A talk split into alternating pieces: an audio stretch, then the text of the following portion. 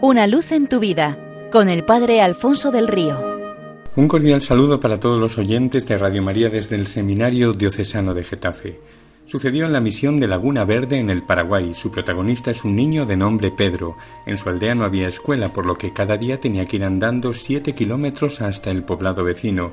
Y no le gustaba mucho ir, no por la distancia, sino porque el maestro era ateo y ridiculizaba siempre la fe de los alumnos.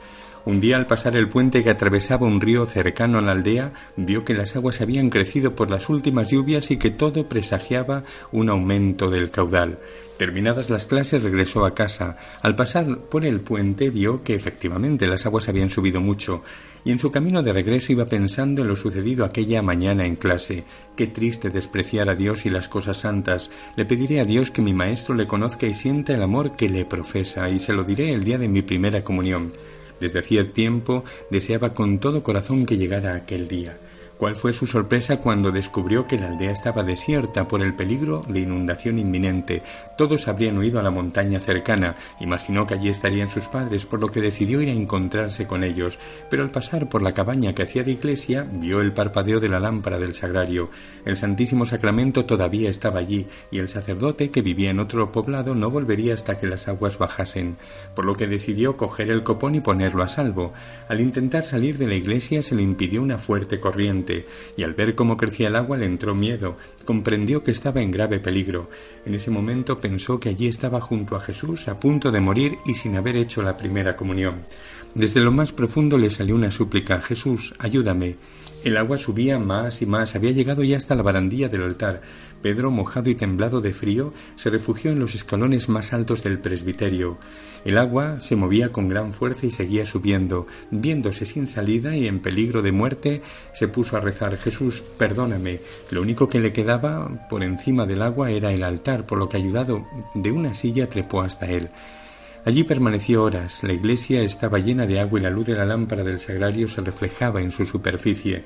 Las aguas alcanzaban el altar, por lo que cogió el copón y trepó más alto hasta el lugar donde se colocaba la custodia para la exposición.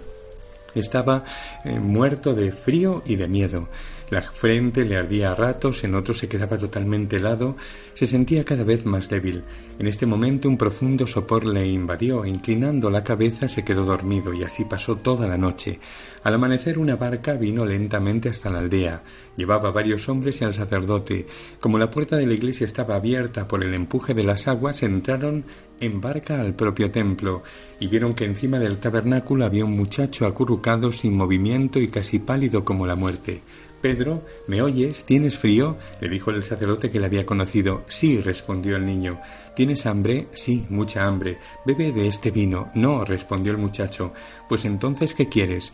Y Pedro señaló el copón. Los ojos del sacerdote se llenaron de lágrimas. Pobrecillo muchacho, murmuró, tu deseo va a ser atendido ahora mismo.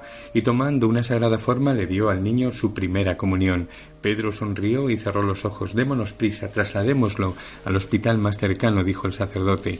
Sacaron a Pedro en la barca. El sol brillaba ya sobre los campos inundados, y Pedro, calentado por sus rayos, comenzó a moverse con mucha dificultad y les contó todo lo sucedido.